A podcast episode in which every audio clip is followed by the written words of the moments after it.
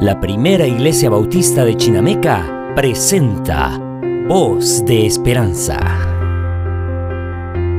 Hablemos de un enemigo.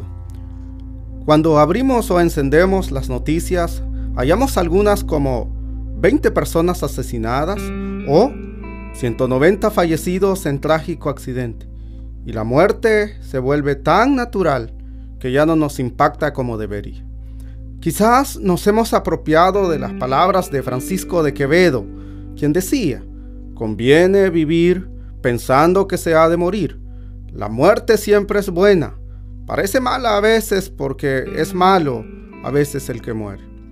Parece ser que el hecho de que la gente muere se torna algo normal, pero en lo profundo del corazón sabemos, algo está mal con la muerte. La muerte representa dolor, separación. Se expresa con lágrimas y angustia. Algunos intentan negarla. Recuerdo las palabras de Isabel Allende.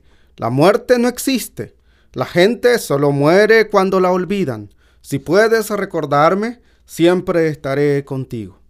La verdad, no, eso no es cierto. La muerte es real, pero algo está mal con la muerte. La muerte representa juicio, juicio por el pecado y juicio a la humanidad. La muerte implica maldición. Ha sido una maldición por pecar contra Dios.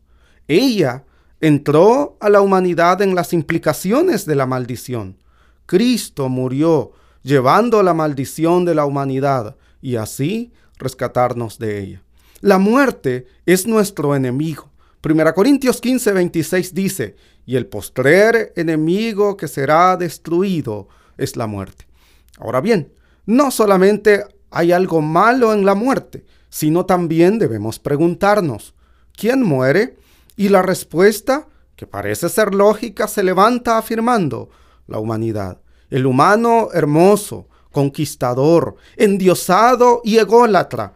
El humano muere, amado, sincero, creado a imagen de Dios. El hombre muere. Un momento. Hubo algo que pasamos. Lo leímos. Por favor, regréselo. Otra vez. Creado a imagen de Dios.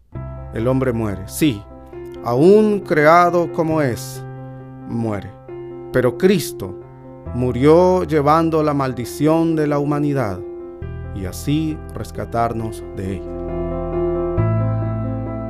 Es un privilegio para la primera iglesia bautista de Chinameca haber compartido este programa. Le esperamos en la próxima edición de Voz de Esperanza.